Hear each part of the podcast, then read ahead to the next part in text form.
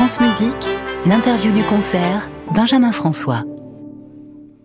Et bienvenue dans l'entracte du concert que nous passerons ce soir en compagnie d'Antoine Tamestit, altiste, et euh, tout à l'heure, dans une dizaine de minutes, Léonidas Cavacos, l'un et l'autre sortant de scène avec euh, l'Orchestre Philharmonique de Radio France, où ils viennent de nous jouer la symphonie concertante pour violon alto en mi bémol majeur, Köchel 364 de Mozart, une symphonie concertante qui permet un dialogue au sommet entre l'alto et le violon, alter ego, pour une fois, j'ai envie de dire, Antoine Tamestit, nous avons eu ce magnifique dialogue que vous nous avez servi là.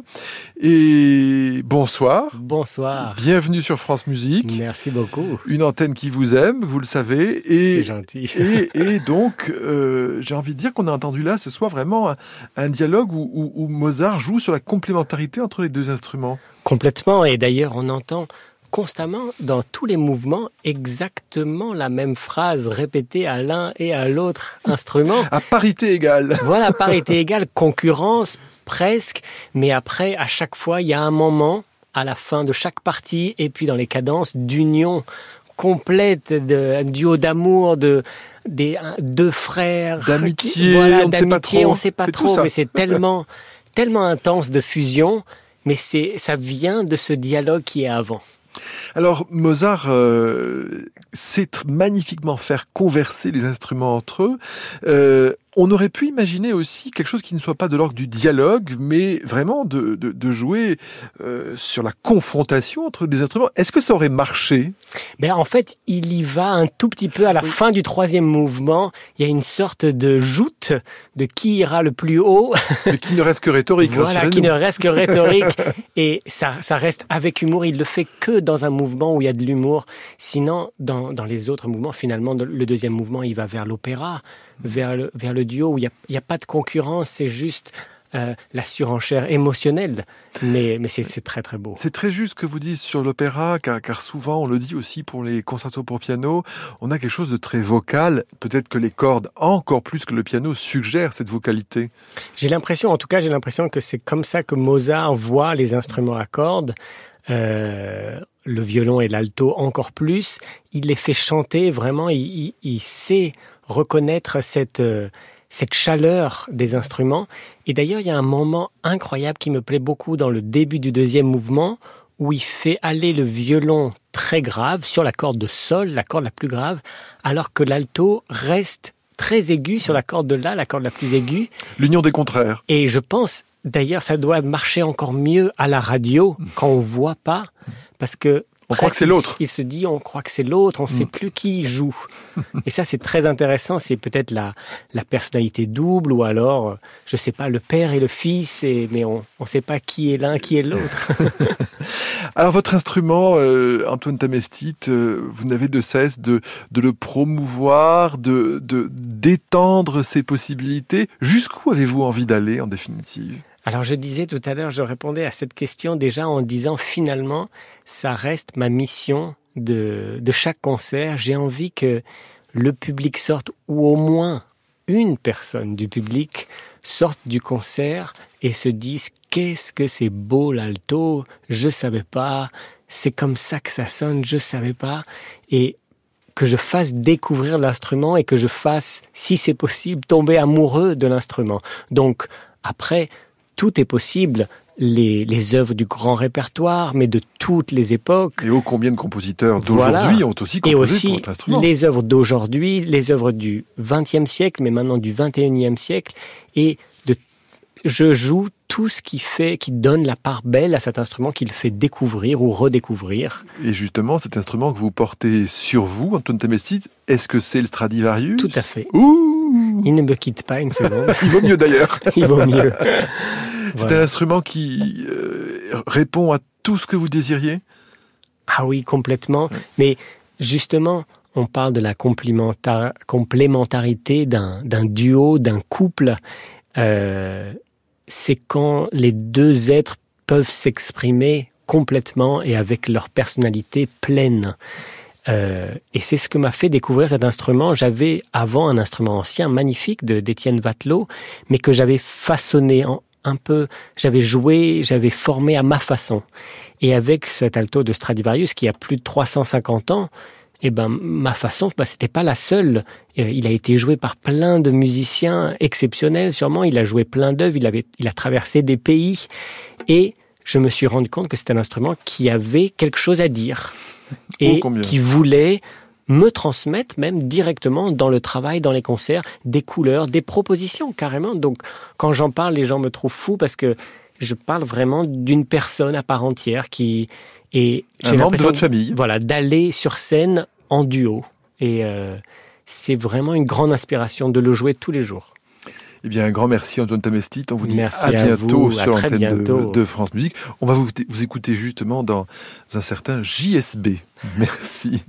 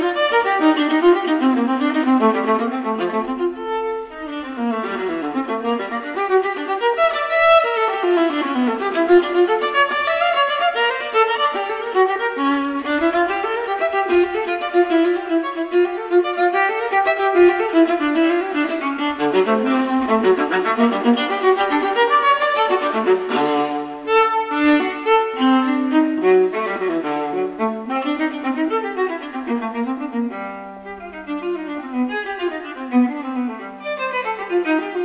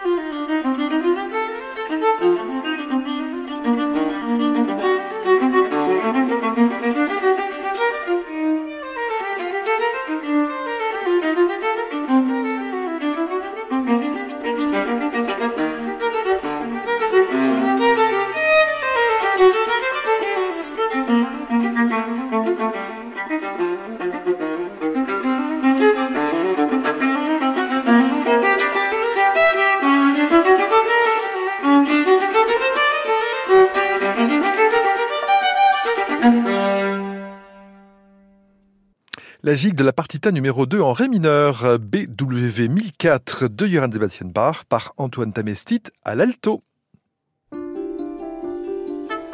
France Musique, le concert du soir, Benjamin François. Antoine Tamestit vient de nous parler de cette symphonie concertante de Mozart qui occupait la première partie de ce concert de l'Orchestre Philharmonique de Radio France.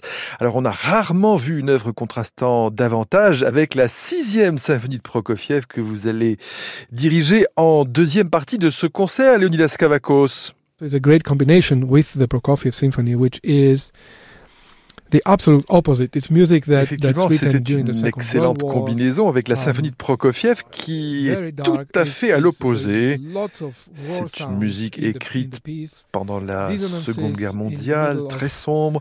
uh, On y of, entend uh, beaucoup de chants um, de guerre dans les uh, dissonances et aussi de paix au milieu de uh, belles mélodies. Et un travail très percussif aussi. Nous avons bien sûr un orchestre complet, mais la percussion a un rôle étonnant dans cette œuvre. Uh, let's say more melodic sort of, and it is. But here, Même si le deuxième mouvement, qui est normalement plus mélodique, D'ailleurs, uh, il l'est, mais ici, dans cette symphonie, vous avez une section centrale où la Uh, percussion est pratiquement dominante et bloque l'introduction de um, toute this is, nouvelle idée. Et le rythme, c'est is le drame, c'est une question de uh, lutte. car il s'agit de souvenirs douloureux. Au début, cette symphonie a été bien accueillie. Ce n'est que plus tard qu'elle a été critiquée. Et un peu plus tard encore, elle a été bien acceptée. Et lorsqu'elle fut jouée, elle a été mieux reçue que la huitième symphonie de Shostakovich. Cette dernière a été vraiment critiquée d'une mauvaise manière.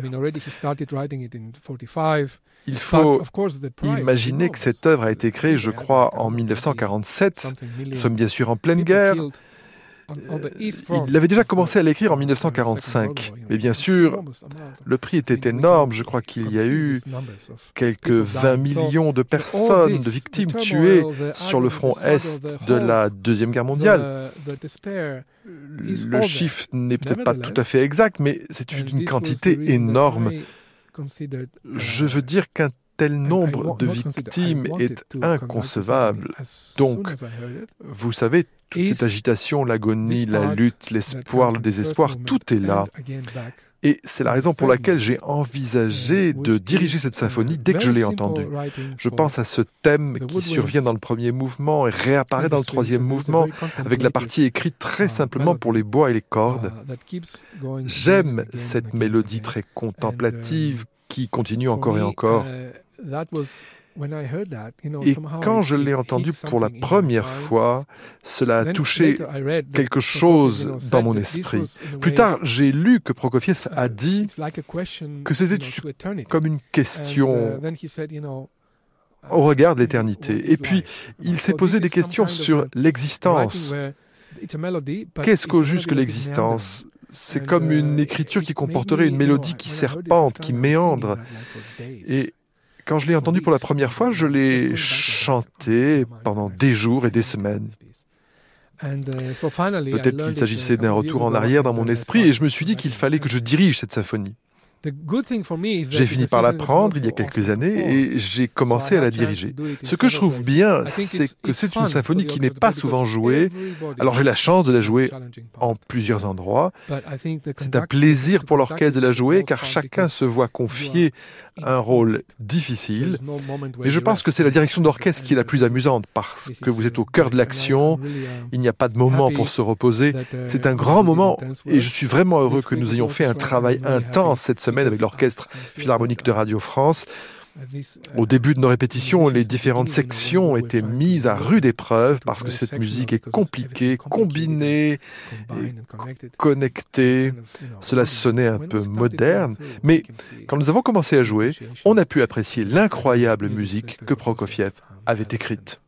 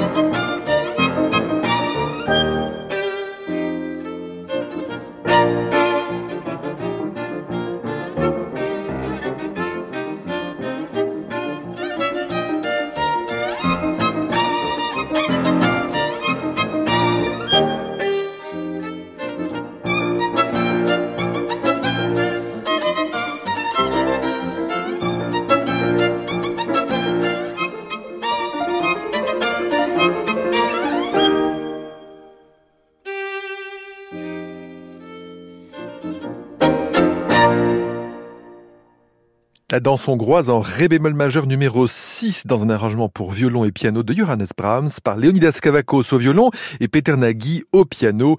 Un grand merci à Adrien Landivier au mixage et à Catherine Prénegal à la réalisation de cette séquence que vous pouvez podcaster sur le site de France Musique et l'appli Radio France.